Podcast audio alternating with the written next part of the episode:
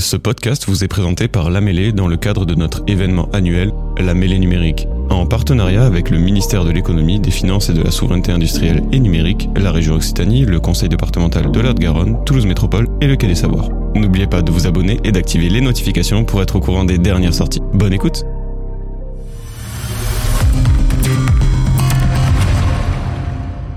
Eh bien, bienvenue encore une fois à toutes et tous euh, pour cette mêlée numérique 2023. Euh, vous le savez, ça a été dit tout à l'heure, nous sommes sur une journée thématique dédiée au territoire en transition, au numérique responsable aussi. Et, aujourd'hui, eh bien, on, voulait avoir une, approche, en tout cas, à vous proposer dans le contenu, euh, un fil autour de cette journée. on parle souvent de territoire intelligent, territoire connecté, territoire en transition, territoire intelligent et durable. Bref, on a entendu plein de termes euh, ces dernières années, euh, depuis la société de l'information, euh, concept qui nous a aidé à prendre conscience qu'il fallait s'informatiser quelque part. En tout cas, c'est ce, qu'on a senti qu'il fallait faire. Et, depuis, le numérique a été bien approprié, plus ou moins. C'est ce qu'on va peut-être voir aujourd'hui, justement. et les enjeux de la transition nous ont peut-être poussé à aborder aussi cet objet d'une manière différente pour nos territoires. Et c'est ce qu'on va voir aujourd'hui. Et pour cela, eh bien, j'ai la chance d'animer cette table ronde. Donc, euh, je suis Louis Salguero, euh, responsable du pôle inclusion numérique au sein de l'association La également euh, sur la mission Territoire intelligent. Et, voilà, donc j'espère que on va pouvoir dégrossir ce sujet aujourd'hui et avec un panorama de toutes ces réalités que nous avons en France sur ce sujet-là. Donc j'ai euh, l'honneur donc d'accueillir à cette table ronde euh, Madame Maton, Sandrine Maton de Toulouse Métropole, Monsieur Scudellero aussi élu dans le Gers, et puis Louis Magne qui est eh bien au Conseil national du numérique, bien sûr ils vont pouvoir se présenter, vous dire un peu ce qu'ils font, mais voilà, on voulait commencer cet échange avec un, panorama, voilà, de points de vue assez variés euh, et qui représenterait peut-être euh, la manière dont le numérique est approprié et se déploie sur nos territoires, avec cette question-là en fond, ou peut-être au premier plan déjà, euh, l'enjeu de la transition. Donc, merci beaucoup d'avoir accepté eh bien d'intervenir aujourd'hui. Déjà, à la mêlée, on, a cru quand même constater qu'il y avait un changement de vitesse hein, sur le numérique et, son déploiement. Tout à l'heure, vous l'avez vu, euh, monsieur euh, le, préfet euh, à l'IA, monsieur Jaspers, a, évoqué l'intelligence artificielle. au démarrage, monsieur Marty du SICOVAL a parlé d'inclusion numérique. Donc on fait vraiment un grand écart sur ce sujet pour parvenir à, nous adapter sur le territoire, à devenir plus résilient. Mais est-ce que c'est vrai? Est-ce qu'on a vraiment appuyé sur ce bouton-là? Ça y est, on, est dans le tout numérique euh, déjà euh, au niveau de la gestion des, services et des territoires. comment vous, percevez cette question, euh, Sandrine Maton donc moi je travaille à la direction du numérique de, de, Toulouse Métropole. Alors il faut savoir que la direction du numérique elle s'appelle comme ça depuis 2016, mais en fait c'est la direction des systèmes d'information.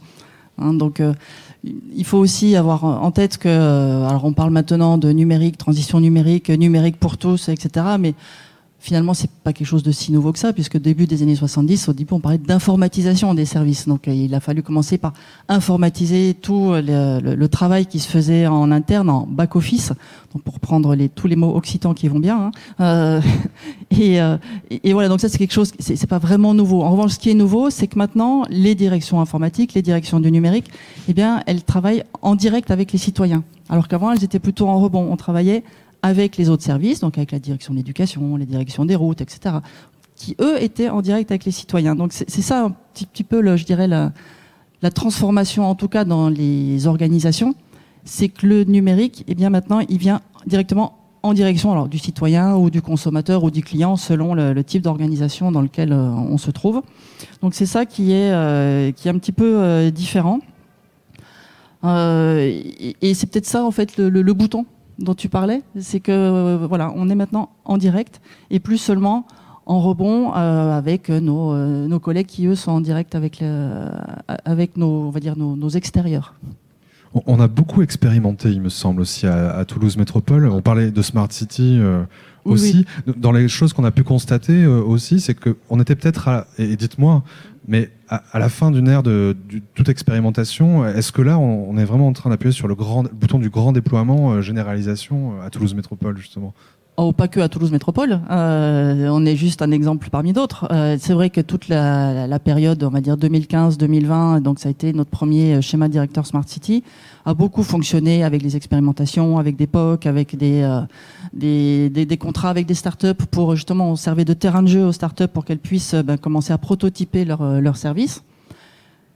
Et c'était très bien, c'était parfait. Et c'est fini ça? Alors c'est pas fini. La difficulté dans ces cas-là, c'est que si une solution elle plaît, c'est comment on la garde? Comment on fait pour euh, bah, la passer à l'échelle? Éventuellement pour la répliquer, puisque c'était aussi un des, enjeux dans tous les, éléments de, financement extérieur, c'est comment on, passe à l'échelle, comment, comment on réplique. Et c'est là où maintenant on réfléchit un petit peu différemment. On part pas de, euh, on va expérimenter pour se faire plaisir, pour dire qu'on expérimente. C'est plutôt, voilà, on a un besoin, et comment on y répond par le numérique, comment on y répond, comment on peut éventuellement avoir un financement extérieur qui nous aide à répondre aux besoins. Mais on pense tout de suite à la pérennisation, euh, au maintien en conditions opérationnelles pour garder toujours des thématiques, euh, des, termes euh, informatiques. Voilà, comment on pérennise ce qu'on expérimente Parce que si ça marche pas, c'est dommage, mais grosso modo, c'est pas, pas difficile. Mais si ça marche bien, si c'est prometteur, comment on fait Comment on travaille On continue de travailler avec la start-up, l'entreprise qui a travaillé avec nous sur le, démarrage. Comment juridiquement on continue à travailler avec elle Puisque dans une collectivité, moi dans le secteur public, on a comme toujours le code des marchés publics à respecter. Donc voilà, c'est comment on fait pour, euh, bah pour ce passage à l'échelle. Donc voilà, c'est pour ça que maintenant, la transformation dans le mode de pensée, c'est plus le numérique pour le numérique, c'est voilà, c'est un outil et comment je fais en sorte que mon outil, eh bien, euh, il puisse perdurer dans le temps. Et c'est ça en fait le, changement qui se qui s'opère depuis euh, depuis deux ans. D'accord. Donc dans la décision, on va tout de suite chercher la, la pérennisation, la, le déploiement. euh. C'est ça, on part du projet et on se dit voilà, comment ce truc-là, euh, d'abord on l'expérimente, bien sûr, mais en faisant en sorte que, une fois l'expérimentation euh, qu'on espère positive, eh bien, on puisse la, la pérenniser. Et tu évoqué les autres territoires aussi, donc pas que Toulouse, effectivement. Euh, justement, euh, je suis avec euh, Louis Magne, nous sommes avec Louis Magne aussi du, du Conseil national du numérique. Est-ce qu'on a, même question, est-ce qu'on a appuyé sur le bouton un peu partout? Est-ce qu'on expérimente encore des, de, des choses qui, qui sont juste des expérimentations, entre guillemets? Est-ce qu'on est à des phases de déploiement un peu partout en France? Vous avez, il me semble, fait un tour de France quasiment euh, récemment. Est-ce que vous pouvez nous en parler un peu de votre retour d'expérience, de votre sentiment? Euh, complètement. Bonjour à tous. Merci à la mêlée, merci à toi Louis euh, pour, pour cette invitation. Euh, pour replacer un petit peu dans le contexte, du coup, je travaille au Conseil national du numérique, qui est une commission euh, consultative indépendante. Euh, pendant deux ans, on a publié en gros cet ouvrage sur des sujets qui sont qui interrogent finalement en fait la place de la technologie dans notre société.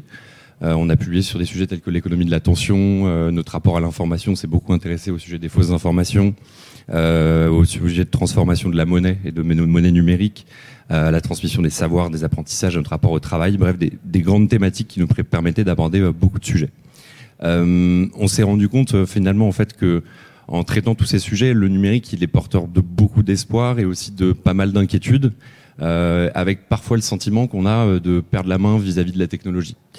Et euh, pour y répondre, en fait, on a on a deux choses qu'on voilà deux, deux convictions, c'est qu'il y a un vrai besoin de politiser le numérique. Euh, ça, c'est une première chose. Euh, parce que le numérique est pas neutre, il porte en son sein une forme de vision du monde. Euh, chaque projet technique, voilà, une, une idéologie derrière, euh, et qui a un vrai besoin de se rencontrer et d'embarquer tout le monde et de débattre de ces sujets-là, que ce soit pas juste un débat d'experts, mais un débat vraiment ouvert avec euh, le plus le plus de personnes possible. Et pour que ce débat ait lieu, il faut partager des clés de compréhension. il faut permettre aux gens de comprendre ce qui se passe, de comprendre un petit peu les phénomènes à l'œuvre. Et du coup, pour faire le lien, c'est un petit peu ce qu'on a essayé de faire l'année dernière, enfin pendant un an. Euh, on a ouvert une petite démarche exploratoire de, de débat ouvert sur le numérique un peu partout en France. C'est une démarche qui est pas exhaustive, on n'a pas pu aller partout, euh, mais on a fait pas mal de choses. Euh, on a fait des débats dans toute la France avec des élus, des médiateurs, des conseillers numériques, France Service, des enseignants et des chercheurs, des étudiants, des collégiens, des lycéens, des agents de collectivité, des formateurs, des entrepreneurs, des citoyens et j'en passe. On les a rencontrés au sein de tiers-lieux, de maisons France Service, de bus itinérants, de mairies, d'établissements scolaires, on est allé sur des places publiques avec des pancartes, euh, on est allé dans des colonies de vacances, on a fait des cafés associatifs. Voilà, on a testé des formes de débat euh, parce qu'on pense que c'est assez intéressant Pour vous en donner quelques exemples, on a fait des débats publics sur les violences en ligne à, Sainte-Foy-la-Grande. On a échangé avec des écoliers dans le cadre d'une colonie apprenante à Grasse. Euh, on a fait des échanges autour de la dématérialisation, qui est un sujet assez, important et, très actuel, et de l'isolement à la Réole. On est allé sur voilà avec un porteur de parole à, La Roche-sur-Yon.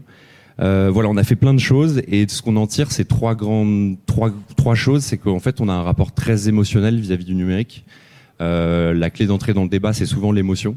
l'émotion face à un, ça peut être une accessibilité, un manque d'accessibilité à l'usage, un sujet d'accès au droit. Euh, voilà, il y a plein de sujets comme ça qui, génèrent beaucoup d'émotions. Comment on la prend en compte? Euh, On a mis en lumière aussi le rôle crucial des communautés qui accompagnent toutes ces personnes-là. Euh, on pense que c'est quand même très très important et je reviens un petit peu sur ce que je disais, c'est le besoin de diffuser cette culture numérique et du coup pour répondre à ta question et j'y viens désolé, je pensais que c'était important de, placer le contexte.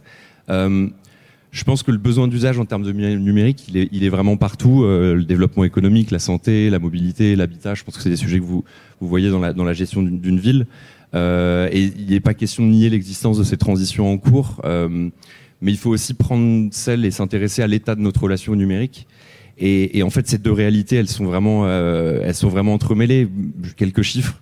Il y a le baromètre de la maturité numérique en 2023 qui disait que, euh, en gros, l'inclusion est le sujet, le deuxième sujet plus fort dans les collectivités et qu'en gros 69% des répondants affirment avoir mis en œuvre un plan d'inclusion numérique. Et en même temps, euh, on a l'étude du, du, CREDOC, le Centre de recherche pour l'étude et l'observation des conditions de vie et du CREAD, qui nous rappelle que 31,5% de la population est plus ou moins concernée par euh, le phénomène euh, d'éloignement du numérique. 31,5%, ça fait 16 millions de personnes. Euh, ça fait un Français de plus, un, Français de plus de 18 ans sur 3, en fait, finalement. Et, et en fait, ce qu'il faudrait, c'est nous, la conviction qu'on a, c'est qu'il faudrait considérer le numérique comme un fait social, en fait, un fait social total, d'aller vers des approches peut-être plus d'éducation populaire, d'aller dans le sens, voilà, de, de, diffuser un socle commun de compréhension finalement de ces phénomènes, qui nous permettent, et je pense que c'était un peu le sens de la question, de nous approprier les transitions en cours, de comprendre les dispositifs qui sont déployés autour de nous, euh, de nous y faire participer. Euh, il y a des feuilles de route qui sont en cours et je pense qu'ils vont vers ça, mais euh, je pense que voilà le, sujet de l'appropriation et j'aurai peut-être l'occasion d'y revenir avec des exemples plus concrets après. Euh, l'appropriation de, la transition, elle, elle est vraiment, à mon sens, primordiale. Merci. Dans ce que je note, l'un des boutons sur lequel on a, appuyé aussi, c'est celui en filigrane dans ce qui a été dit, celui de dématérialisation aussi quelque part, et, et, aussi de l'entrée dans la vie de, tout le monde finalement de, ce numérique en lien avec ben, oui, ce qui est nécessaire et requis aujourd'hui pour continuer à être intégré. Vous avez parlé de, des médiateurs numériques, des conseils numériques et, autres aussi. Et dans cette appropriation, c'est vrai qu'on on est aussi sur ce grand écart-là euh, euh, d'appropriation euh, quand on a appuyé sur ce bouton-là, finalement, entre les personnes et, ce besoin-là de, de s'acculturer et de, de s'approprier finalement le numérique. Donc cette vision très comment vous avez dit déjà euh, Pas sentimental, non. Émotionnel. Justement, du, numérique euh, arrive aussi euh, à la suite de, ce bouton quelque part, j'imagine. Côté, du côté du Gers, donc on a le plaisir de vous accueillir aussi, avoir la vision d'un élu, c'est important parce que c'est vrai qu'il y, a de nombreux sujets, de nombreux challenges. Donc, comment ça se passe du côté de la Lomagne gersoise, en l'occurrence? Merci, bonjour. Donc Alain Scudelaro, moi je suis, maire d'une petite collectivité rurale et vice-président euh, de la Lomagne gersoise. Pour ceux qui ne connaissent pas, c'est euh, le nord du Gers, euh, limitrophe avec, avec le Lot et Garonne pour les communes de, de Florence et de Lectoure. Donc 43 communes. Le, bouton, on a essayé d'appuyer il y a déjà 20 ans. on était un petit peu précurseur à l'époque au démarrage et à l'installation des communautés de communes. Euh, c'est vrai que nous, d'abord, euh, c'était euh, ben déjà tout simplement d'avoir du, haut débit, hein, puisque c'était compliqué dans les, dans, les, zones, dans les zones rurales. Et puis, c'était de se doter déjà de, de, de, professionnels qui pouvaient aider et, accompagner nos, nos, acteurs. Alors, c'est vrai que notre, notre communauté de communes était tournée essentiellement sur une dimension économique. Et l'idée, c'était de se dire, bon, ben, euh, avec les outils du numérique, essayons de trouver de nouvelles, euh, de nouvelles solutions, de nouvelles activités. Et plutôt que de voir euh, cette question du numérique comme quelque chose qui ferait peur, hein, ou cette transition numérique qui, qui, pourrait être interdite au, au, territoire ou à certains territoires, parce que excentrés, parce que ruraux, parce que loin de, de, de, de, de certaines organisations, ben, nous, on a, on a dit, ben non, on va essayer de relever, relever ce challenge. Euh, et c'est vrai que euh, amener à ce que nos territoires ruraux soient beaucoup plus résilients, se rapprocher euh, des populations on a, on a entendu parler d'électronisme et tout, voilà, beaucoup de choses qui, étaient, qui étaient compliquées effectivement dans la tête des gens. On a parlé de dématérialisation, mais euh, en milieu rural, c'était encore beaucoup plus, pré, beaucoup plus prégnant. Donc l'idée, ça a été de, ben, de s'engager, d'y aller. Euh, et, nous, on a dit banco, on a appuyé d'emblée sur, sur, sur, sur, sur le bouton. Euh, on s'est doté euh, d'outils, euh, d'outils performants.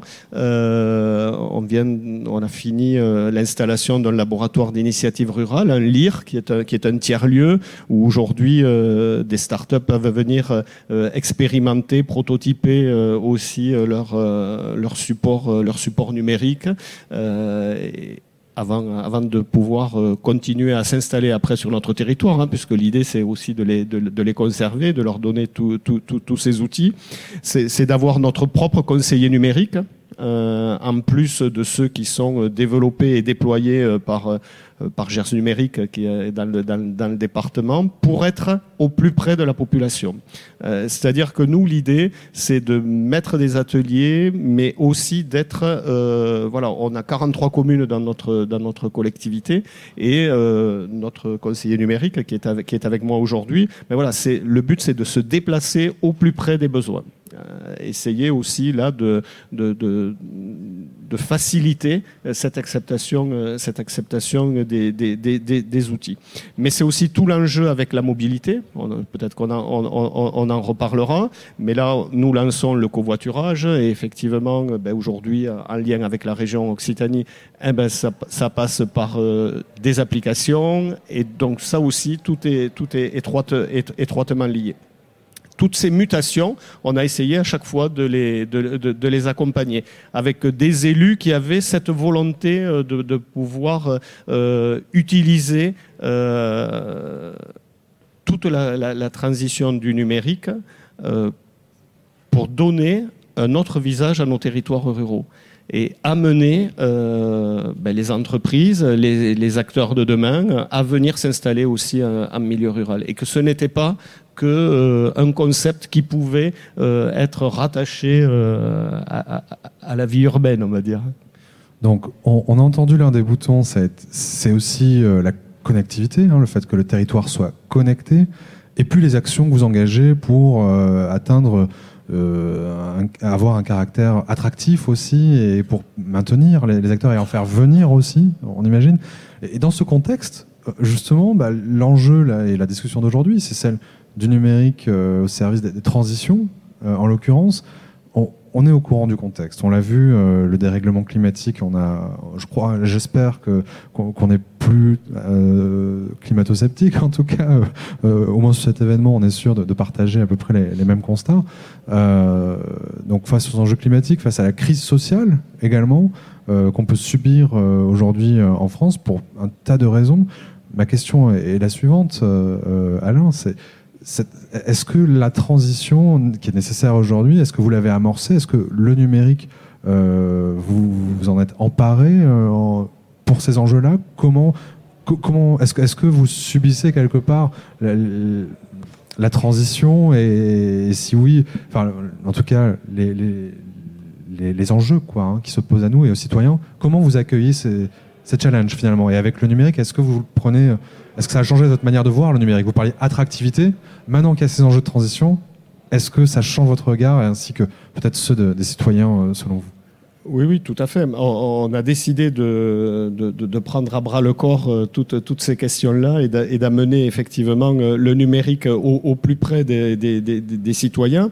On vient d'ouvrir un Fab Lab aussi, avec, avec tous les outils qui permettent de pouvoir justement mettre à l'épreuve hein, tout, tout, tout, ce que l'on entend en termes en termes de transition.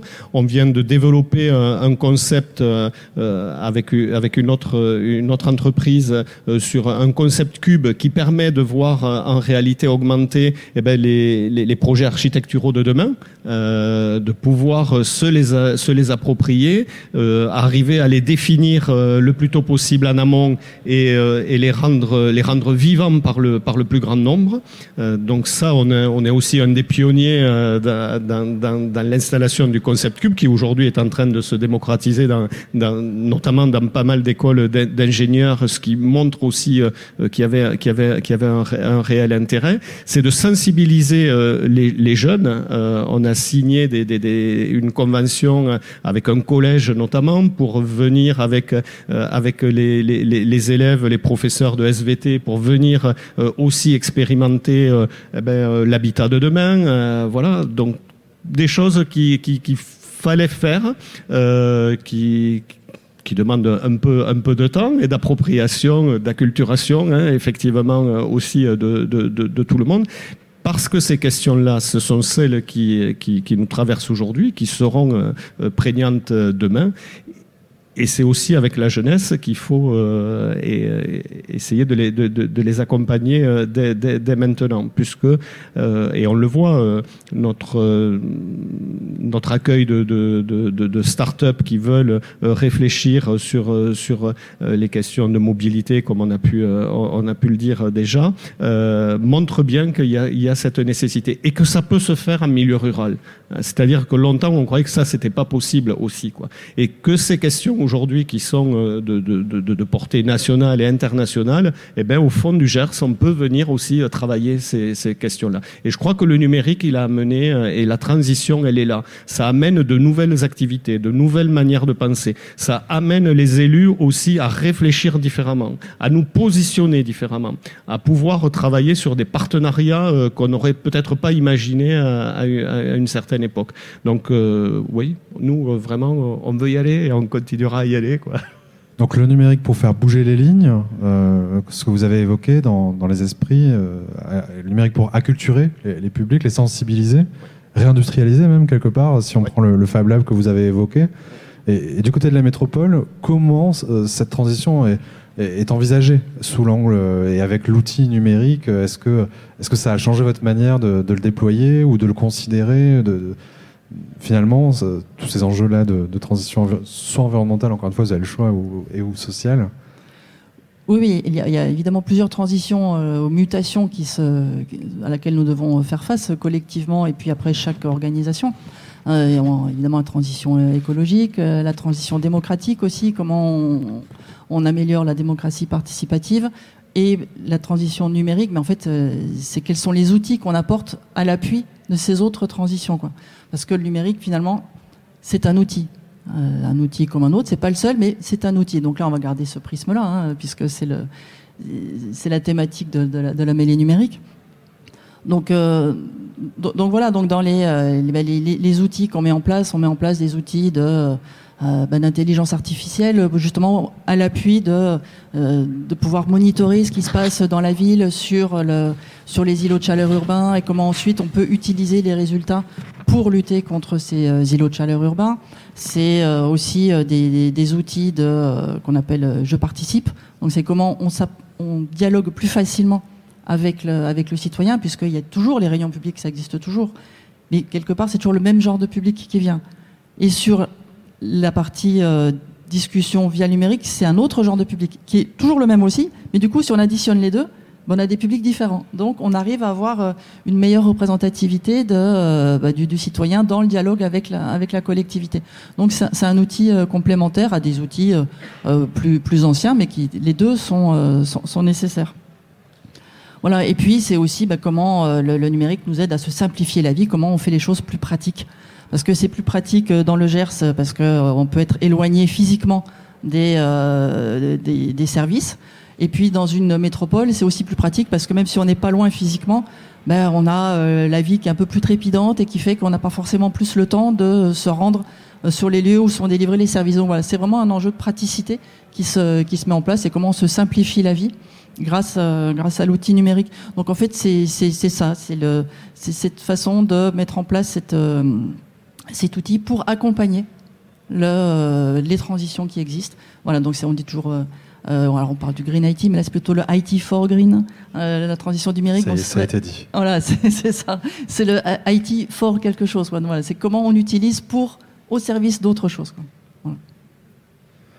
Merci. Et, et, Louis, alors, euh, qu'en pensez-vous du coup sur, euh, sur cette, comment dire, cette enclume un peu ce, qui nous tombe dessus comme ça là actuellement et ça n'est plus abstrait ce changement ni même cette crise quel est un peu votre euh, sentiment sur ça? Bah, Il y a deux, deux choses que, que, je pense je, je vais développer là-dessus, mais je pense qu'il y a des mots super intéressants qui ont été dit, de transition démocratique aussi, de place des habitants, euh, euh, finalement dans le développement de ces solutions numériques. Euh, au travers d'itinéraires numériques. D'ailleurs, j'ai la restitution ici, si vous voulez, des... j'ai 20 exemplaires, je peux vous donner après, si vous voulez. C'est des ouvrages, évidemment. Je l'ai lu, il est très bien. Gratuitement. Donc n'hésitez pas à venir me voir après, je me baladerai. Pardon pour la pub. Je valide. Il y a, y a deux, deux, deux choses qui, il y a une chose, c'est l'écoute. Euh, je pense que c'est très important de fonder, en fait, d'essayer de fonder tout projet de numérisation euh, sur une écoute, en fait, des acteurs qui vont être concernés, quoi. Euh, en fait, je pense que l'expression, on pense au Conseil que l'expression, pardon, des, des expériences individuelles, individuelles, pardon, et des approches sensibles, en fait, du numérique, euh, elle constitue des clés d'entrée vers une meilleure compréhension des choses et une meilleure compréhension de notre rapport au numérique. Euh, il y a un exemple, il y a des exemples qui sont assez prégnants il y a eu de nombreux débats qui ont été amorcés autour de la projection dans l'espace public d'outils techniques. Euh, je pense à la, aux antennes 5G, je pense aux, aux, algorithmes qui sont utilisés dans les, dans les, euh, pour les attributions d'aide, je pense euh, aux algorithmes de gestion des vœux, des affectations, euh, par exemple Parcoursup. Et en fait, on est arrivé à un point dans le débat où ces dispositifs sont devenus des sources d'angoisse, en fait, presque pour les, gens. Donc on revient à ce rapport très émotionnel. Et on se demande aussi un petit peu, c'est pourquoi on n'a pas inversé le processus, quoi. Pourquoi on n'a pas, euh, pas essayé d'organiser une forme d'écoute, euh, de, de comprendre pourquoi en fait ce, ces dispositifs euh, sont utiles, qu'est-ce qui aurait été utile de faire en fait, et d'inverser en fait finalement tout ça pour bah, pour voir s'il faut proposer ce service, s'il faut le concevoir ensemble, ou alors s'il faut peut-être y renoncer. Euh, et à l'échelle locale, en fait, l'idée c'est de faire, en fait, c'est d'avoir un vrai débat sur ces sujets-là. À l'échelle locale, il y en a qui ont mis en place les modalités de ce dialogue. À Rennes, par exemple, euh, Pierre Janin, qui est délégué au numérique euh, et à l'innovation, il anime un conseil citoyen du numérique qui est directement impliqué dans l'élaboration des items de la stratégie de la ville et de la métropole. C'est un exemple. au sein de la région Centre-Val de Loire, il y a des acteurs de la société civile qui composent ce que, voilà, un conseil régional du numérique et qui accompagne l'exécutif régional dans la prise de décision. dans le et, qui permet de sensibiliser un petit peu les élus, les agents, etc. là-dessus. Donc ça, c'est un vrai enjeu d'écoute. Et, à Montpellier aussi, il y, a un sujet sur l'IA, il y a une consultation citoyenne sur l'IA. Euh, je sais pas si. J'allais y dire. Complètement. Et deuxième chose, c'est euh, d'essayer de, socialiser le numérique. C'est la deuxième grande idée, je pense, qu'on développe dans, dans l'ouvrage itinéraire numérique, c'est de se dire que pour que les, dispositifs numériques qu'on va proposer aux populations leur correspondent, euh, il y a peut-être un enjeu en fait d'intégrer toutes les parties prenantes. Euh, donc c'est d'écouter et d'intégrer toutes les parties prenantes. Euh, d'encourager la co-conception, la co-construction avec les chercheurs, les entreprises, les collectivités, les associations représentantes de la société civile, les habitants, de mettre tout le monde autour de la table finalement, de mettre tout le monde autour de la table et prendre le temps de faire ça. Euh, et oui, en effet, ouais, c'était un peu l'exemple que je voulais prendre, mais euh, la ville de Montpellier organise une convention citoyenne sur l'intelligence artificielle qui va se dérouler entre novembre et janvier. Euh, c'est un, un, exercice qui est intéressant euh, parce qu'en en fait, ils vont confronter les conventionnés à des cas d'usage très concrets, euh, d'usage de l'intelligence artificielle dans la gestion des ressources, dans la gestion un petit peu des services de la ville. Et ça permet aux habitants de se confronter concrètement à ce que l'intelligence artificielle pourrait faire, euh, ce que ça pose comme, euh, ce que ça pose comme opportunité, comme problème, et d'y réfléchir ensemble, quoi. Et, et voilà, le message général qu'on voulait passer, c'est, c'est de créer en fait finalement partout en France des des espaces de débat, d'avoir une conversation qui soit permanente sur ces sujets pour que tout le monde puisse s'approprier en fait tous ces sujets. Euh, et voilà. Merci beaucoup euh, pour ce, ce partage. Euh, je, je, disais oui, tout à l'heure, je, je l'ai lu ce, ce, livre et c'est aussi pour ça que ça m'a donné envie de, de, de vous recevoir euh, aujourd'hui avec une vision. Euh, voilà, vous avez quand même des rapports, vous avez euh, produit des rapports et, et aussi vous avez fait de l'observation, même participante un peu sur le terrain et, justement cette vision entre le, côté, enfin, et l'appropriation un peu authentique du, numérique par les différentes catégories de public, d'acteurs, tout comme vous avez soulevé l'importance aussi du numérique en tant qu'outil pour l'aide à la décision, pour multiplier les canaux de, d'échanges avec les, usagers, les bénéficiaires, tout comme pour relever euh, des défis et innover là où euh, on pouvait penser au départ qu'il y avait un certain challenge dû euh, à la ruralité. on va voir ça tout à l'heure aussi, on va prolonger ce sujet, on n'oublie pas qu'il y a des disparités territoriales, qu'on a un enjeu à travailler ensemble, villes et, territoires ruraux et territoires périurbains aussi, hein, parce que c'est vrai que ça c'est une question encore à travailler. aussi dans, dans, la salle, justement, chercheurs, experts, euh, urbaniste sur le sujet. Euh, je, vous demande juste peut-être si vous êtes OK d'entendre un petit peu son point de vue suite à, ce que vous avez dit aussi et, peut-être nous donner un point de vue un peu plus... Euh, peut-être peut-être international même, je ne sais pas encore très bien, mais voilà, je voulais juste accueillir pour un petit temps de, d'échange Carlos Moreno. Est-ce que vous pourriez nous rejoindre un instant? Voilà, c'était un peu le témoin discret jusqu'à présent de, de, tout cet échange qui décrit un petit peu comment on vit le numérique et comment il devient euh, stratégique euh, et, approprié dans ce contexte de transition. Donc, merci euh, Carlos Moreno. Je, vous donne ce micro numéro 5. et, et, je vous donne la parole pour, un petit peu, justement, prendre un peu de hauteur, comme, comme on s'était dit. Eh bien, d'abord, bonjour à, toutes et à tous, et bonjour à tous ceux qui viennent aujourd'hui à, la mêlée, je vois beaucoup de visages connus, beaucoup d'amis, euh, au, féminin et au masculin. Donc j'ai ces rendez-vous euh, fidèlement avec la mêlée depuis très très longtemps. J'aime beaucoup Edouard Forzi et tout ce qui fait à la mêlée. Donc euh, j'ai tâche toujours de, venir voilà, pour, pour partager. Et, aujourd'hui, lui, à cette table ronde, donc j'ai écouté les, propos sur le numérique et, les territoires. Et donc, tu me mon avis un peu euh, évoqué au-delà du contexte euh, régional, national, même euh, international. Donc, je voudrais dire plusieurs choses. Et moi, je reste un peu sur cette vision qui avait les regrettés Bernard Stiegler donc, qui, est disparu malheureusement l'été il y a trois ans, et qu'il euh, aimait beaucoup, donc avec Arts et Industrie, donc qu'il avait euh, au centre Beaubourg à Paris. il aimait cette expression du numérique comme le pharmacon. Et, je pense que c'est toujours d'actualité et ça les restera pour longtemps. Les pharmacons, donc Bernard aimait dire, voilà, c'est un poison comme ça peut être un remède. En fait, c'est juste la mise à jour en grec d'une vieille fable hein, d'Ésope, hein, puisque Ésope, une de ses fables, disait euh, à son cuisinier J'invite mon meilleur ami, fais-moi le meilleur plat. Et donc, il lui a fait de la langue. Il a dit J'invite euh, maintenant mon pire ennemi, euh, fais les plats les plus dégueulasses. Et donc, il a fait de la langue aussi. Et donc, le cuisinier lui a dit à Aesop, voilà, avec la langue, on fait les meilleurs et les pires. Et donc, ça, c'était des temps d'Aesop au XXIe siècle. Donc, c'est le numérique, c'est les pharmacons avec lesquels, poison et remède, on peut faire des choses absolument extraordinaires. On en a entendu euh, ici euh, quelques-unes. Comment on fait, on peut faire des trucs totalement atroces. Et on en voit aussi. Et donc, puisque lui m'a demandé aussi d'apporter un regard ah, j'avais pas vu qu'il y a une montre là, donc j'arrête de regarder ici, voilà. Donc, euh, puisque lui m'a demandé un peu d'apporter un regard hors de nos frontières, ben, je vais commencer par les pharmacons poison, euh, puisque, euh, hélas, on les voit quand même très, très, très souvent. On le voit très souvent parce que je dirais que on a trois dangers aujourd'hui qui deviennent des risques très prégnants, très forts.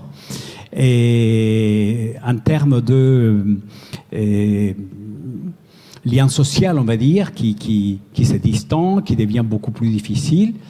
Donc le premier, c'est ce que j'appelle donc le, le, numérique zombie, c'est-à-dire qu'on est face à une telle poussée des réseaux sociaux, de l'instantanéité de l'information, et ce qu'on appelle l'instagramisation des relations sociales, notamment chez les jeunes. Donc maintenant, on peut plus aller quelque part euh, si ce n'est pas pour euh, que ce soit boire un coup, assister à une pièce de théâtre ou, euh, ou tout simplement euh, bah, passer des moments euh, sans que ces moments de vie ne soient plus des moments de vie, mais des moments d'instagramisation. Donc il faut prendre la photo et la mettre au plus vite sur les réseaux sociaux et après, avec anxiété, regarder si on était liké trois fois ou 300 par tout un tas de gens que ne verra jamais de notre vie, mais qu'on appelle nos amis. Et donc, euh, voilà, l'instagramisation des relations sociales, des moments de vie. Et, donc, euh, un des problèmes que on voit de plus en plus aujourd'hui, et qui va euh, relier à, cette deuxième problématique, qui est les, les, les, les, bulles qui se constituent, les univers fermés. Donc, ce que j'appelle la zombification du numérique. Ça signifie que donc, à force de désinstagrammer, d'être dans les réseaux sociaux, d'être dans l'instantanéité, on perd tous les repères de manière plus en profondeur de la vie, de l'humanité, des relations sociales, des interactions sociales. Et derrière, on va tomber dans ce deuxième élément qui est les, les, les, les bulles. Et donc, on devient un, un zombie geek, je les appelle. C'est-à-dire, on n'a jamais été aussi hum, technologiquement poussé et, en 21e siècle et en même temps et humainement aussi déconnecté, puisqu'il y a une déconnexion qui s'est produite et qui est le terrain fertile pour les fake news que vous voyez euh, tous les jours. On est ici en Occitanie. J'ai des amis qui me sont très très très chers ici en Occitanie, qui, qui, sont des scientifiques acharnés. Je vais, je vais rendre hommage à mon ami Serge Zaka, par exemple, donc à Montpellier, un gros climatologue et, libanais qui habite en France depuis très longtemps, euh, et un, un agroclimatologue expert. Euh, et on va parler de Christophe Cassou, donc euh, et des gens qui sont vraiment totalement dévoués en tant que scientifiques à travailler sur les problématiques climatiques l'impact agroalimentaire, les cycles de l'eau, les cycles des vies. Euh, les liens entre la ville et les territoires, qui utilisent des numériques sur le côté donc euh, et Ramed puisqu'ils font des calculs numériques en permanence, ils, nous affichent les moyennes depuis euh, que euh, on mesure euh, les températures, l'humidité, etc. Et ils, ils, se font attaquer donc tous les jours, du matin au soir, par des hordes euh, on ne peut pas les appeler autrement, par des hordes, des, des, des barbares numériques, et voilà qui les agressent en permanence. Moi-même, j'ai subi donc une attaque à, c'était mondial, donc euh, avec la ville des quarts d'heure, le territoire des meilleurs. Entre le mois de février et les mois de fin de mai, j'ai vécu personnellement l'enfer, moi-même, ma femme, euh, mes filles, en fait toute ma famille. On a eu des menaces des morts. J'ai été sous surveillance policière. Euh, j'ai donné des conférences avec des flics, euh, voilà, et pas qu'en France, donc également à l'étranger. Il y a eu une fatwa qui a été sortie contre moi par, par Peterson, qui est donc un, un climato-sceptique euh, anti, anti tout, et voilà, et qui a fait une fatwa sur moi par une vidéo sur YouTube. Et il a plusieurs millions et plus de, followers. Et donc voilà, il a dit la ville des quarts d'heure, c'est les diables parmi nous, parce que j'étais diabolisé, j'étais devenu les diables en personne, dans les sens indien du terme. Et, donc voilà, j'ai vécu, vécu vraiment l'horreur pendant, plusieurs mois. Et, donc ça, c'est les côtés obscurs qui est lié vraiment à la stagramisation de, de, notre vie. Donc le, zombie geek qui crée les bulles. Et le troisième effet, et quand ça les, les, effets sur les vies réelles, sur les vies de tous les jours. Et donc aujourd'hui, je pense que nous sommes un certain nombre à tirer euh, la, la, la sonnette d'alarme parce que on voit refléter cet état virtuel des haines, cet état virtuel des haines par rapport aux scientifiques, par rapport aux chercheurs, par rapport à ceux qui portent des idées nouvelles, par rapport à ceux qui eh, génèrent des alertes sur ce que nous sommes en train de vivre, nous vivons des situations très difficiles, on l'a vu. Donc, l'été les plus chauds depuis que les mesures existent. Bon, à chaque fois, c'est les plus chauds, les plus humides, les, et les plus secs plutôt qu'humides. Et, donc, on voit les effets, c'est que l'Instagramisation et la zombification, dans la vie réelle, bah, ça s'est traduit par des votes totalement hystériques. Et donc on est dans l'hystérie politique et on voit les extraits monter partout, je sais pas qu'en France. Hein. En Argentine, il y a dans deux semaines une élection euh, présidentielle. Et, et ben, les candidats qui aujourd'hui sera peut-être le prochain président, il à la télévision, sa campagne électorale. Donc il dialogue euh, avec son chien qui est mort, qui a constitué avec des chiens morts qui se sont, dans lesquels se sont réincarnés des ministres de l'économie. Et donc c'est comme ça qu'il génère son programme. Et donc voilà. il, arrive au, meeting politique avec une scie sauteuse en disant euh, j'avais coupé la pourriture qui existe dans ces pays. Voilà. Et donc euh, là, on est passé de l'instagramisation à l'hystérie politique qui produit un vote d'hystérie et qui amène donc des gens hystériques au pouvoir avec des résultats, euh, voilà, on avait déjà ce qu'a donné Trump aux États-Unis, on a vu ce qu'a donné Bolsonaro, etc. Bon, on peut imaginer ce qui peut se passer à notre pays où on voit cette phénoménologie avancer aussi. Donc, j'ai utilisé huit minutes pour parler du côté et poison, donc du numérique, et prenons les 8 minutes, tu m'as dit autour de 16 minutes, pour parler du côté remède, des, côtés intelligents, euh, je dirais. Et donc, effectivement, je l'ai dit toujours, je l'ai dit surtout aux jeunes, donc on est ici à la mêlée, je dis vraiment, vraiment, vraiment, investissez-vous sur le fait que le numérique doit être humanisé avant tout. Sans un numérique avec des racines profondément humaines, je peux vous assurer qu'on va dans les murs. Parce que ces trois facteurs-là, Instagramisation, zombification et hystérie politique et le moment de vote, c'est les pires des cocktails que l'humanité n'a jamais produits depuis que l'humanité existe en tant que telle. C'est extrêmement grave ce qui est en train de se passer. Il ne faut pas les minimiser. Il ne faut pas les prendre comme des anecdotes. Ce sont des réalités qui peuvent donc se transformer dans des cauchemars. Euh, voilà.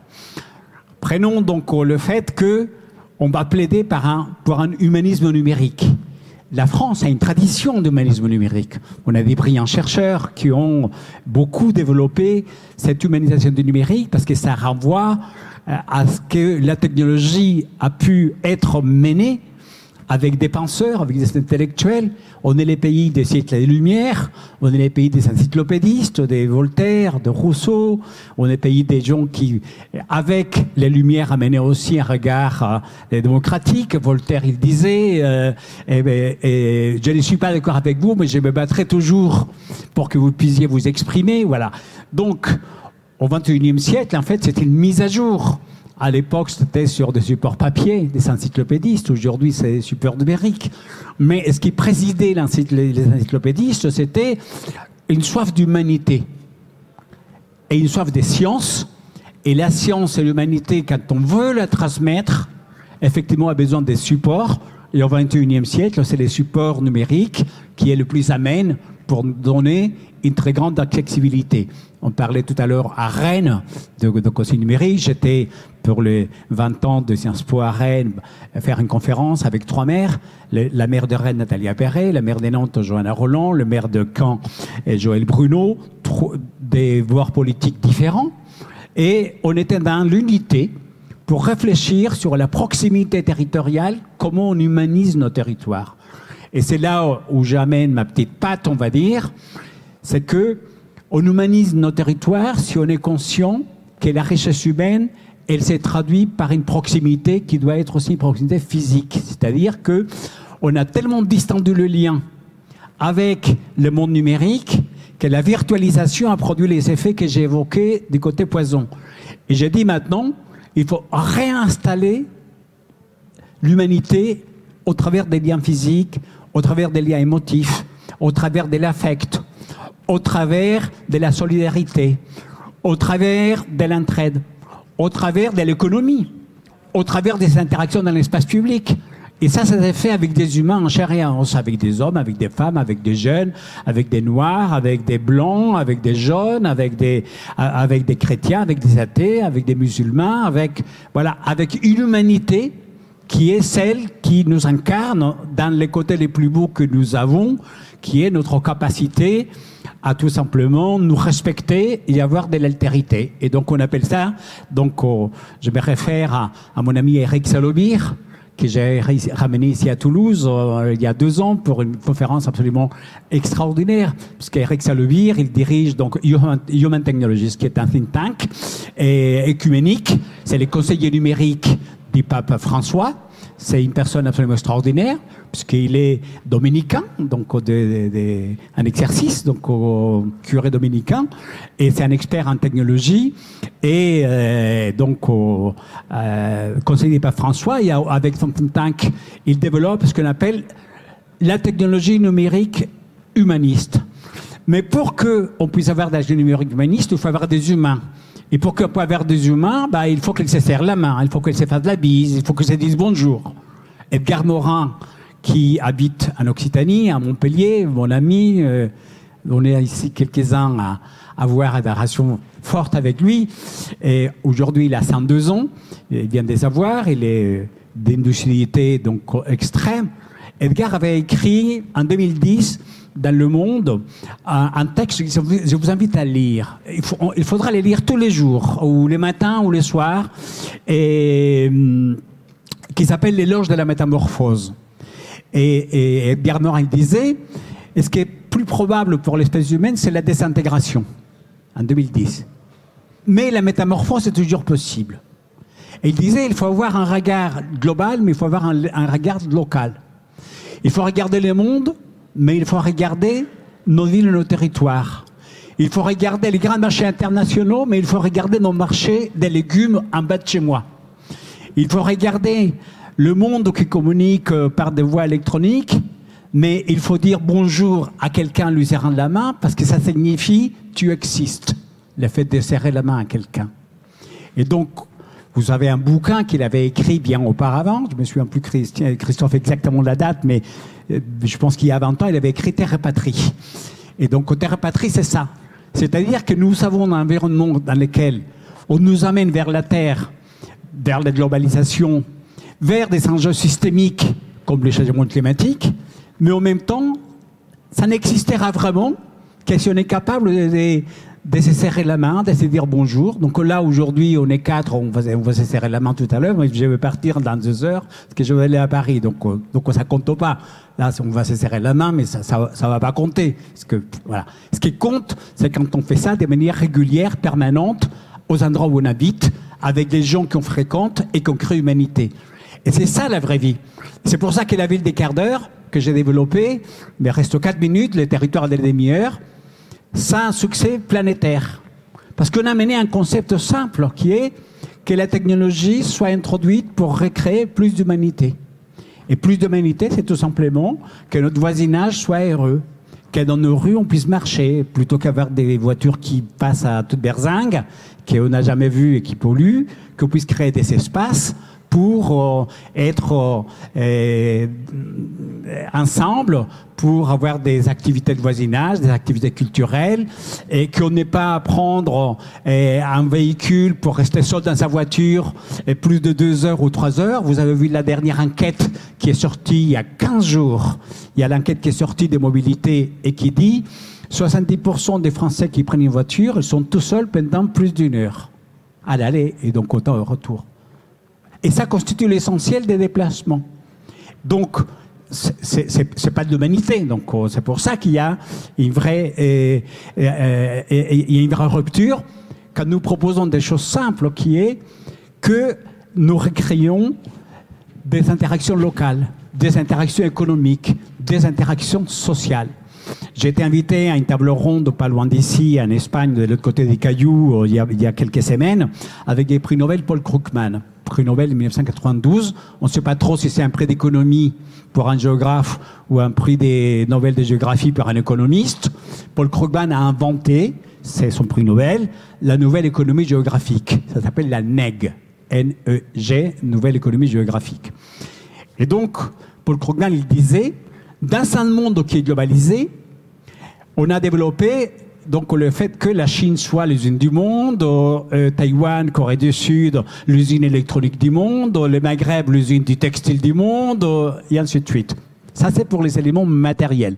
Donc, les matières premières, peu à peu, ce qu'on produisait, on a commencé à les produire de plus en plus loin et ensuite à importer.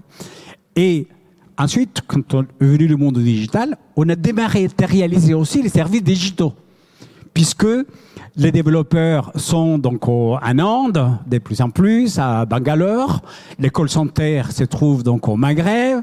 Donc on vous appelle, oui, vous avez un problème avec votre box, oui, bien sûr, faites euh, dièse, machin, etc. Faites la personne est au bout du monde. Donc on est rentré en dans ce qu'on appelle les global offshore. Et aujourd'hui, après le Covid, avec la crise énergétique, avec la guerre en Ukraine, avec les incertitudes qui pèsent aujourd'hui de plus en plus de l'inflation, les taux d'intérêt, les coûts des transports qui deviennent énormes pour les marchandises, pour les matières premières, on est en train d'assister à une phénoménologie inverse qui s'appelle les nearshore. On a fait les offshore, maintenant c'est les nearshore. C'est rapprocher l'économie des endroits où nous vivons. Et Paul Krugman, en 1992, il avait développé ces concepts qui étaient la nouvelle économie géographique, c'est-à-dire la géographie devient le cœur des nouvelles relations sociales, dans une géographie des proximités, qui doit donc accueillir l'économie. C'est pour ça qu'on ne sait pas trop si c'est un géographe qui a eu un prix Nobel d'économie ou si c'est l'économiste qui dit l'économie du futur, c'est relocaliser les, euh, dans les lieux les rapports de création de valeur. Parce que finalement, la vraie question, c'est où on crée de la valeur. Donc la technologie et tout ce qui a été dit tout à l'heure, c'est OK, mais il faut que ça puisse créer de la valeur. Le seul problème, c'est que jusqu'à maintenant, on a eu un espèce d'échisme. Parce qu'on crée soit de la valeur économique, et on ignorait la valeur écologique. Soit on crée la valeur écologique, on ignorait la valeur économique. Ou alors, on crée la valeur sociale, mais on ignorait la valeur écologique. Aujourd'hui, et c'est la contribution du prix Nobel Mohamed Younous, qui a écrit en 2010 un livre inspirateur qui s'appelle Un monde de triple zéro, que je vous invite à lire. Un monde de triple zéro zéro carbone, zéro exclusion, zéro pauvreté. Et la vraie définition du développement durable, ce qu'on appelle les diagrammes des veines, c'est l'intersection des trois. Un euro qu'on investit, on a un retour d'investissement en écologie, en économie et en social. Ça s'appelle une ville ou un territoire vivable, viable, vivable écologiquement, viable économiquement et inclusif socialement. Et la technologie est un vecteur puissant pour créer cette valeur-là. Si, la technologie n'est pas capable de créer cette valeur, bah, bah là, on dérive. On dérive donc vers les technocentrismes comme c'est produit avec la Smart City ou les technopopulismes avec les solutions d'assistanat qui se font dans certains pays, euh, voilà. Ou alors euh, ce que j'appelle les, techno, les techno, les techno green, techno verdissement, c'est-à-dire on fait des greenwashing pour faire semblant qu'on diminue l'empreinte carbone, mais en réalité les cycles lui-même n'est pas fermé. Donc aujourd'hui la tendance mondiale qu'on observe, c'est une énorme bataille rangée culturelle. Il y a une grosse bataille rangée. Il y a une grosse bataille rangée entre deux mondes qui aujourd'hui entrent en collision. L'ancien monde du offshoring, l'ancien monde des relations économiques donc liées à la performance, l'ancien monde lié à, à la dématérialisation, et un autre monde qu'aujourd'hui avec la désintermédiation, avec ce qui s'est produit avec le Covid, avec ce qui s'est produit avec la crise énergétique, cherche donc à remettre le, les, lieux de création de valeur en proximité de là où on habite. Et donc c'est ça aujourd'hui les vrais enjeux. Sommes-nous capables ou pas de créer de la valeur dans nos territoires, quelle que soit la densité pendant longtemps, on a été guidé par la forte, par la forte densité. Et donc, on crée des valeurs dans les villes. Et la ruralité, ma cache. Il n'y avait qu'à avoir une voiture et faire une heure et demie, ou alors prendre un train et prendre un bon bouquin pour se taper euh, l'heure. Aujourd'hui, le défi, et ça, je l'ai dit souvent ici en Occitanie, parce qu'on a le loisir de travailler avec l'Occitanie. La chaire que j'ai dirigée en Sorbonne, l'Occitanie est un de nos partenaires, avec la présidente Carole Delgas, ce sont des sujets qu'on évoque, de justement que notre enjeu, c'est faire que on ne soit pas prisonnier de la création des valeurs dans une ou deux villes d'un territoire. Donc vous êtes en Occitanie, issu donc de la fusion de deux régions, donc une région bimétropolitaine, on va dire, avec Toulouse, Montpellier et tout ce qui s'entraîne en, amitié et, plus si, pas d'affinité. Mais on a une grande ruralité, on a énormément de villes moyennes, et donc on voit ce que ça donne aujourd'hui. Euh, la Occitanie fait la presse tous les jours entre des gens qui sont plantés en haut des arbres, des gens qui vivent le désordre des arbres, etc. Il y a, des grosses des grosses tensions qui se produisent sur plusieurs aspects. Mais, mais la réalité, c'est que c'est lié ça au lieu de création de valeur. Donc, avec Paul Krugman, on est en train de travailler sur ce que moi j'appelle la nouvelle économie géographique des proximités durables. Et c'est la convergence d'un prix Nobel Paul Krugman avec la NEG, mes travaux qui sont très connus au niveau mondial sur la ville des quarts et le territoire des meilleurs, mais il faut s'en foutre totalement des 15 ou des 30, on s'en fout des 15 minutes ou des 30 minutes. Ce qui importe, c'est que les proximités que nous mettons en place soient des proximités décarbonées parce qu'on n'a pas le choix par rapport au monde dans lequel nous vivons aujourd'hui, par rapport à la menace urgente climatique. Mais ça ne suffit pas. Il ne suffit pas d'avoir des relations décarbonées. Il faut créer de la valeur économique pour lutter contre la pauvreté, pour pouvoir euh, distribuer autre chose euh, que, que, la pauvreté, et également de la valeur sociale pour avoir des interactions. Et donc aujourd'hui, l'appel du numérique que j'ai fait, c'est ne soyons pas obsessionnés par la valeur euh, qui est créée dans les lieux à haute densité, examinons ce qu'on appelle les territoires, c'est-à-dire la moyenne et faible densité, pour trouver là-dedans, avec des numériques, comment faire pour effectivement humaniser nos relations sociales.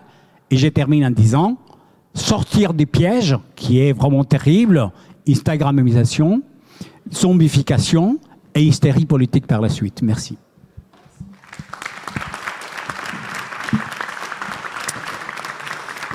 Merci d'avoir repositionné euh, effectivement nos, nos débats, nos échanges et, nos actions au quotidien dans un contexte effectivement plus global. Alors, on n'avait pas prévu la touche euh, grosse inquiétude entre guillemets, mais c'est vrai qu'on la vit aussi. On a bien conscience et c'est bien. Euh, et on vous remercie d'avoir posé des, mots dessus. On en attend beaucoup aussi euh, de cette, de ce contre-courant en local avec les proximités et on l'espère l'humanisation du, numérique. si on s'y penche tous les jours au quotidien, dans quels espaces, en tout cas en les organisant à minima. Euh, je vous remercie d'avoir participé à cette table ronde. Là, tout de suite, dans cinq minutes euh, à peine, le temps qu'on se repositionne, on va pouvoir aussi écouter des, témoignages, des grands angles, euh, des rapports aussi d'étonnement. juste après, ils vont faire l'exercice avec nous de, démontrer un peu et, peut-être de, de vous re-questionner sur ce qu'est l'intelligence euh, pour nos territoires aussi, c'est un peu le thème de la journée, vous l'aurez compris. On va pas parler que Smart City connecté, on, va bien plus profondément dans les sujets qui, qui vont faire, on l'espère, l'humanisme euh, du numérique et, pour nos territoires et, et qu'il s'adapte. En tout cas, on peut vous remercier euh, là tout de suite, encore une fois, et, on se dit à, tout à l'heure dans la journée, bien évidemment, vous restez parmi nous. Cet épisode vous a été proposé par L'âme et les podcasts. Pour plus d'informations sur notre écosystème et nos services, rendez-vous sur notre site internet www.lamele.com ou retrouvez-nous sur nos deux lieux, la cantine by et la cantine Toulouse.